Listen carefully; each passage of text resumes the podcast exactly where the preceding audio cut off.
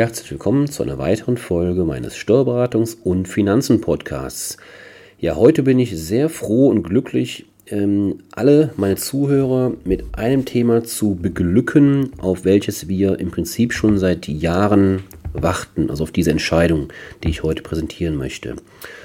Und zwar geht es darum, Sie werden es vielleicht schon in der einen oder anderen Medienschlagzeile äh, vernommen haben, dass der Zinssatz, die Verzinsung des Finanzam oder der Finanzämter ähm, ja, in Teilen verfassungswidrig ist.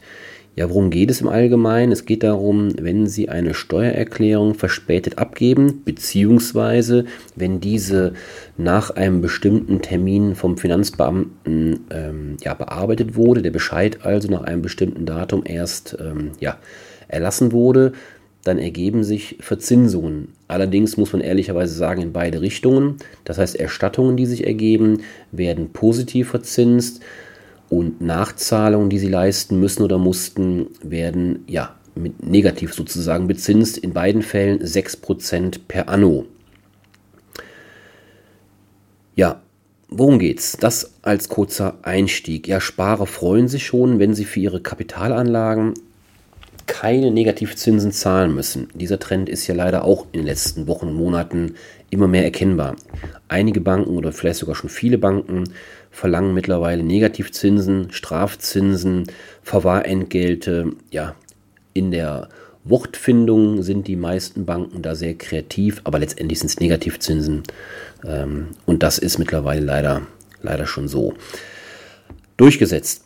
Ein Zinssatz von 6% pro Jahr seit Jahren ein unerfüllbarer Traum, mit einer einzigen Ausnahme. Wie gesagt, der steuerliche Zinssatz betrug immer noch 6% pro Jahr bzw. 0,5% pro Monat und wurde trotz vielfältigen Klagen in der Vergangenheit immer wieder als verfassungskonform angesehen.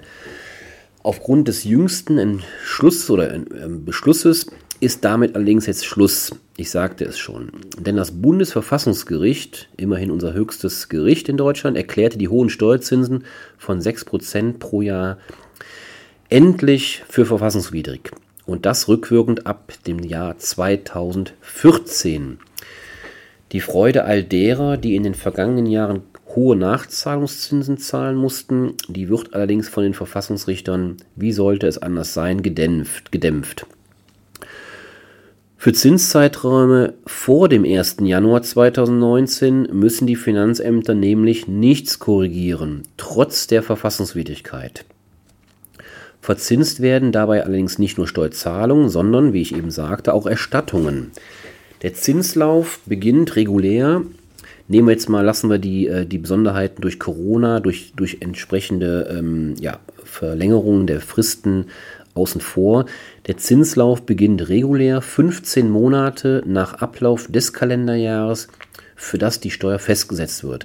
Das heißt zum Beispiel für die Steuererklärung des Jahres 2017 wurden ab dem 1. April 2019 monatlich 0,5 Prozent auf den Steuernachforderungsbetrag respektive die Erstattung fällig.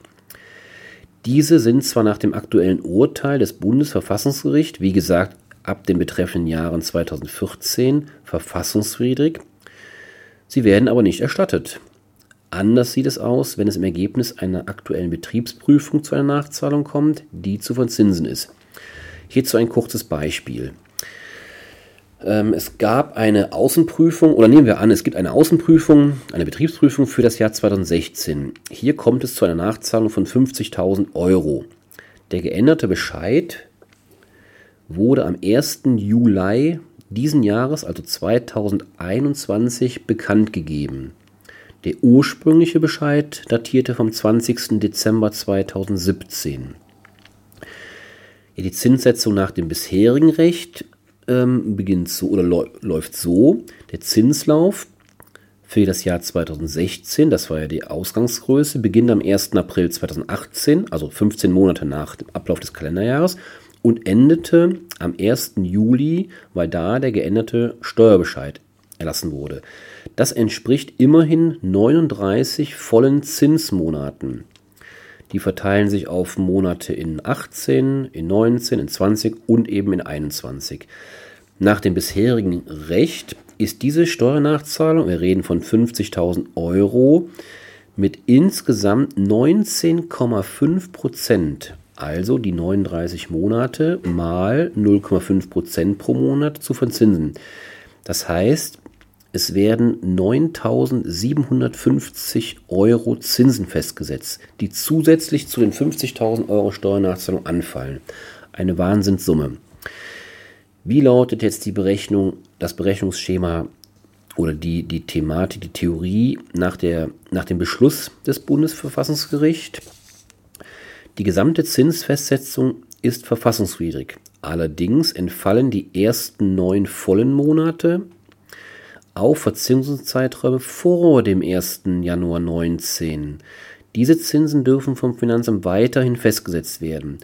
Die Steuernachzahlung kann insoweit uneingeschränkt mit 4,5 Prozent, also neun Monate mal 0,5 Prozent, verzinst werden.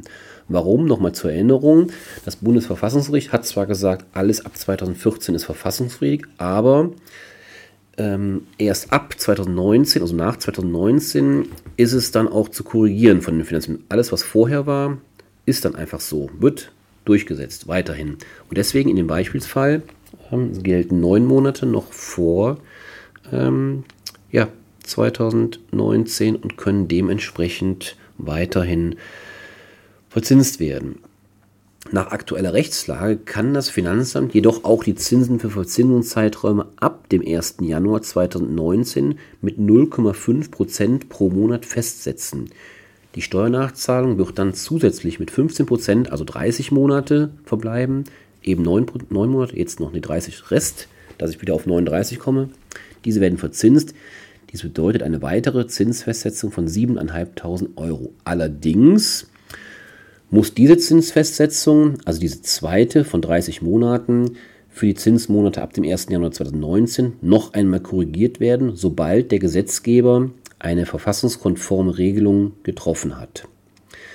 Das Bundesverfassungsgericht hat den Gesetzgeber aufgefordert, und jetzt wird es interessant, bis Ende Juli 2022, also das, der Gesetzgeber hat sage und schreibe jetzt noch ein knappes Jahr, ich übertreibe, es sind ungefähr 10 bis 11 Monate, Zeit, eine verfassungskonforme Neuregelung auf den Weg zu bringen die dann auch rückwirkend für alle noch nicht bestandskräftigen Bescheide über Verzinsungszeiträume ab dem 1. Januar 2019 gelten soll.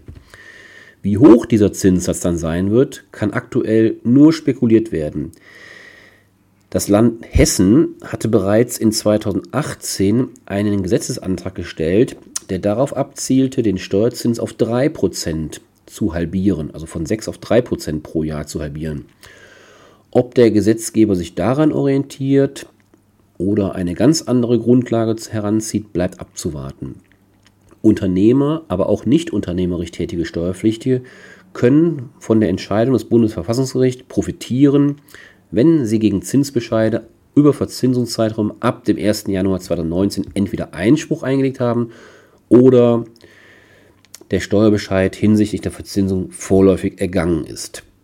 An dieser Stelle ein folgender Tipp. Abschließend, da der Gesetzgeber für eine Neuregelung der Zinsen vermutlich einige Zeit brauchen wird, wir haben es gerade gehört, bis Ende Juli 2022 hat er Zeit. Die Frage ist ja auch, die sei gestattet, welcher Gesetzgeber, wer wird das denn überhaupt sein? Äh, kurzer Exkurs, wenn es eine eher linksorientierte Regierung sein wird, könnte ich mir vorstellen, das ist aber auch nur Spekulation, dass der Zinssatz eher höher wird und bei einer konservativen Vers ähm, Regierung ähm, wird er vielleicht eher großzügiger ausfallen. Persönliche Einschätzung, es bleibt abzuwarten. Ja, die Zinsbescheide werden äh, deswegen, weil es eben einfach noch einige Zeit braucht, voraussichtlich weiterhin die nunmehr verfassungswidrige Verzinsung enthalten. Also die 6%. Daher sollten Sie bei allen Bescheiden über Nachzahlungszinsen, bei Erstattungszinsen können Sie das sehr gerne mitnehmen. Eine bessere Kapitalanlage, eine bessere sichere Kapitalanlage findet man vermutlich derzeit kaum. Aber bei Nachzahlungszinsen, die ab dem 1. Januar 2019 festgesetzt werden, sollten Sie auf den Vorläufigkeitsvermerk achten. Wir werden das natürlich für unsere Mandanten ähm, nunmehr tun.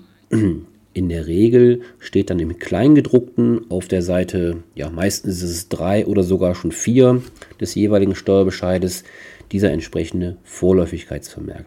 Fehlt dieser Vorläufigkeitsvermerk, und das ist jetzt der Tipp an dieser Stelle, sollten Sie zwingend Einspruch einlegen, um den Bescheid offen zu halten. Das heißt, noch von der neuen Gesetzeslage profitieren zu können.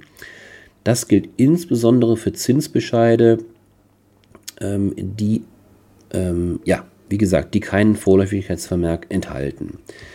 Wird der Bestand bestandskräftig, das heißt, also im Steuerjargon bestandskräftig heißt nicht mehr grundsätzlich nicht mehr änderbar, auch nachträglich nicht, wie gesagt, werden auch die verfassungswidrig festgesetzten Zinsen bestandskräftig. Eine rückwirkende Korrektur ist dann trotz des Urteils des Bundesverfassungsgerichts grundsätzlich nicht mehr möglich. Anders sieht es allerdings bei bescheidenen Überstattungszinsen aus. Wenn diese einen Vorläufigkeitsvermerk enthalten, sollten Sie sich darauf einstellen, dass ein Teil der Erstattungszinsen, ich habe es eben schon angedeutet, an das Finanzamt zurückgezahlt werden muss. Fehlt der Vorläufigkeitsvermerk, sollte also nichts getan werden. Denn wenn diese Zinsbescheide bestandskräftig werden, kann das Finanzamt die Erstattungszinsen folgerichtig auch nicht mehr zurückfordern. Also genau umgekehrt ähm, im Fall oder zum Fall der Nachzahlungszinsen. Das heißt, welchen Fall Sie gerade ähm, vorliegen haben, sollten Sie eben aktiv werden oder halt nicht aktiv werden und abwarten. Ja, mit diesem äußerst, ja, zumindest in Teilen erfreulichen Urteil ähm, und der Entwicklung im Bereich der unverschämt hohen Zinsen der Finanzverwaltung in Höhe von 6% pro Jahr bislang, ja, hoffe ich, dass Sie einige wichtige Informationen mitnehmen konnten und ich freue mich darauf, wenn Sie in dem einen oder anderen Fall vielleicht von der heutigen Folge auch finanziell profitieren, weil Sie ordentliche Nachzahlungszinsen eben gemindert bekommen. Ja, das war's für heute. Ich freue mich aufs nächste Mal. Ja, bleiben Sie gesund und bis dahin. Tschüss.